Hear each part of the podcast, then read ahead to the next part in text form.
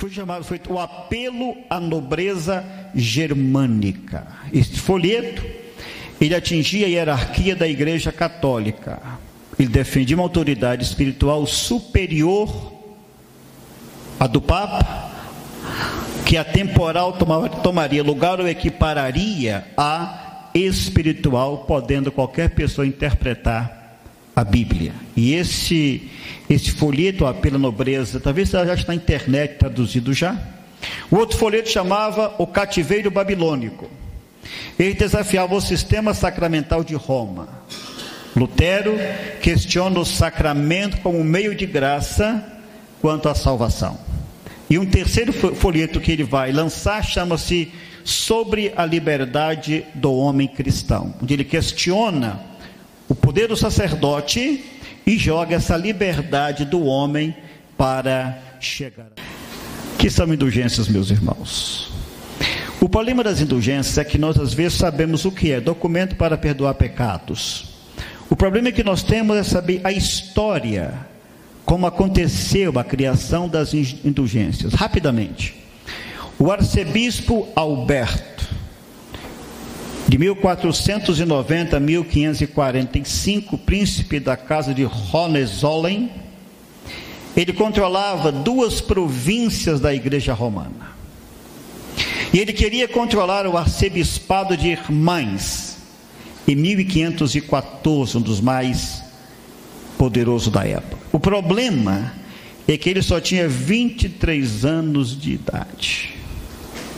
E a lei canônica proibia alguém ter mais de um cargo deste nível dentro da igreja, a menos que pagasse por aquele cargo, a simonia. Tudo tinha seu preço. Ele teria que pagar cerca de 14 mil ducados ao Papa Leão X para poder acumular mais uma função. O Papa Leão X precisava de dinheiro para construir a Catedral de São Pedro em Roma. E ele aconselha que Alberto junte-se aos banqueiros, levante o dinheiro e se levantasse, ele assumiria o arcebispado de mais. Alberto recebe permissão para tornar bispo arcebispo de mais, desde que pagasse o tributo. Nesse inteirinho, o Papa lança uma bula papal autorizando a venda de indulgências em determinados estados germânicos. Esta era a garantia de que os banqueiros receberiam o empréstimo. O Papa recebeu pouco mais de 5 mil ducados à vista e o restante para pagar para pagar a prestação, mas o dinheiro fosse. O que são as indulgências? Estavam diretamente ligadas ao sacramento da penitência. Após arrepender-se e confessar o pecado, o sacerdote garantia a absolvição desde que o pecador pagasse alguma coisa. Era um documento que se adquiria por uma importância em dinheiro, que livraria aquele que a comprasse a pena da condenação eterna. Em 1343, foi formulado pela primeira vez por Alexandre de Halle esse documento e foi declarado como dogma em 1343 por Clemente VI. Uma bula papal de Sisto IV, em 1479, estenderia esse privilégio às almas no purgatório desde que os parentes comprassem e pagassem pelas indulgências em nome deles. Os vendedores das indulgências iam pelos povoados, colocando medo no povo e tentando vender as suas indulgências.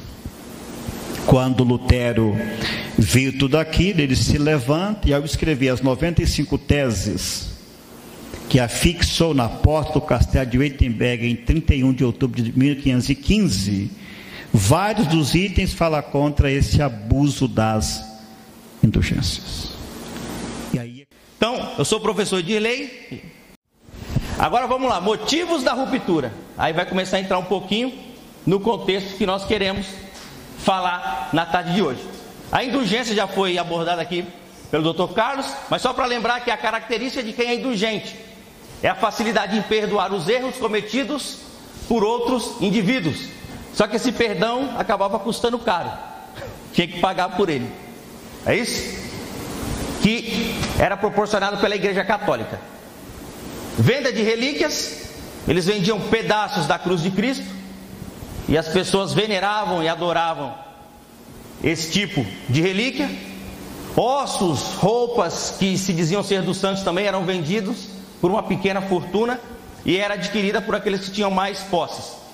Outro grande problema nesse período, que já foi dito aqui, é a simonia, que é o que? É a venda de cargos eclesiásticos. Alguém sem preparo, alguém sem estudo, alguém sem formação, mas que tinha condições financeiras, poderia entrar para as fileiras do clero pagando uma quantia X. Então ele estava apto a assumir um cargo na qual ele não estava preparado. Certo? Por quê? Porque era sinônimo de status e de vida tranquila. Lembrando aqui que um terço das terras da Europa estavam na mão da Igreja Católica, que cobrava taxas, tributos e pesavam em cima dos reis e de todos aqueles que governavam as diversas regiões da Europa naquele período.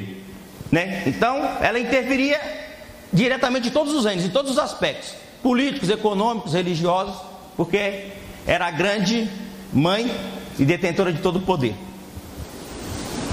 Aí nós temos lá a célebre frase que marca esse período, né, do final do feudalismo.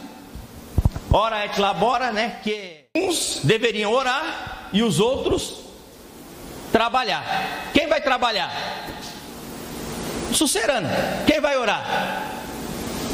Aquele que administra a igreja.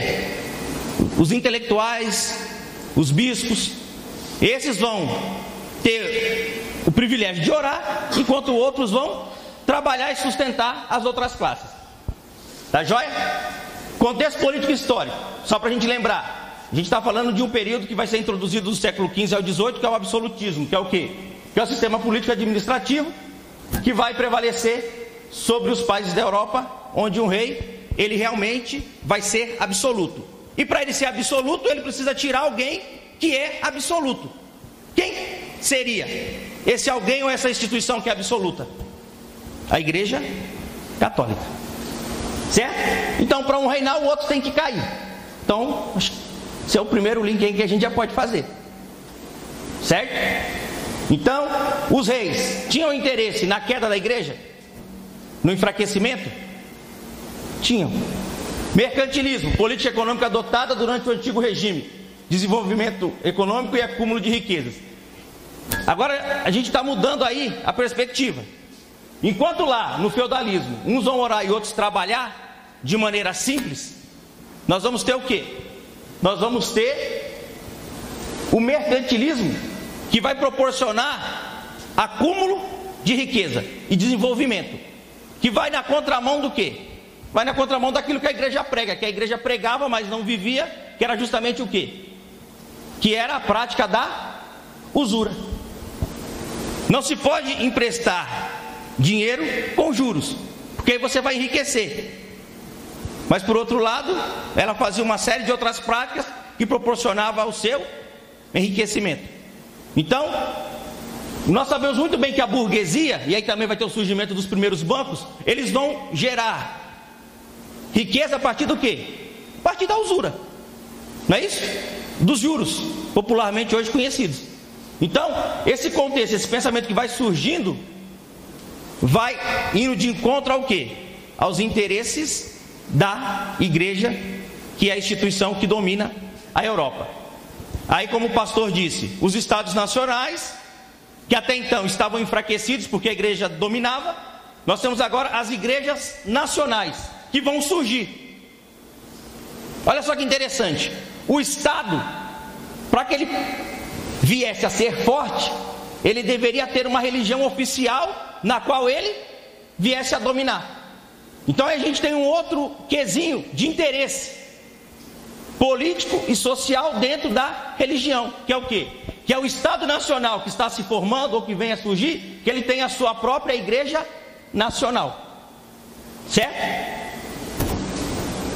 Que automaticamente é o desmembramento da Igreja Católica. Aí nós vamos citar questão de Lutero, que ele teve o apoio político, principalmente de Frederico da Saxônia, que não, não, não o apoiou porque ele era bonzinho, de forma alguma, mas porque ele tinha interesse na emancipação do seu Estado e de uma igreja forte, que fosse desmembrada da Igreja Católica. Assim também acontece com Henrique VIII, apesar de uma série de problemas que existiam, e a gente fala muito é, da ruptura né, que existiu, que foi justamente o seu casamento, seu segundo casamento, que veio trazer é, a gota d'água para a separação e a formação da igreja anglicana, mas na verdade o interesse maior de Henrique VIII na Inglaterra era o quê? Era se desmembrar da igreja católica. Vai parar de pagar taxa, vai parar de pagar imposto e vai ter as terras sobre a sua tutela. Então aí a gente começa a juntar esses detalhes históricos, que não é somente aquela reforma protestante de cunho teológico, que nós sempre falamos e salientamos na igreja.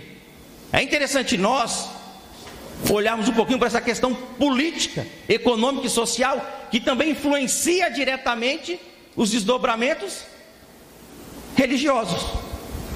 Porque quando a gente fala da reforma, a gente condiciona somente a questão religiosa. E na verdade não é isso. Está envolvido, não tem como você tirar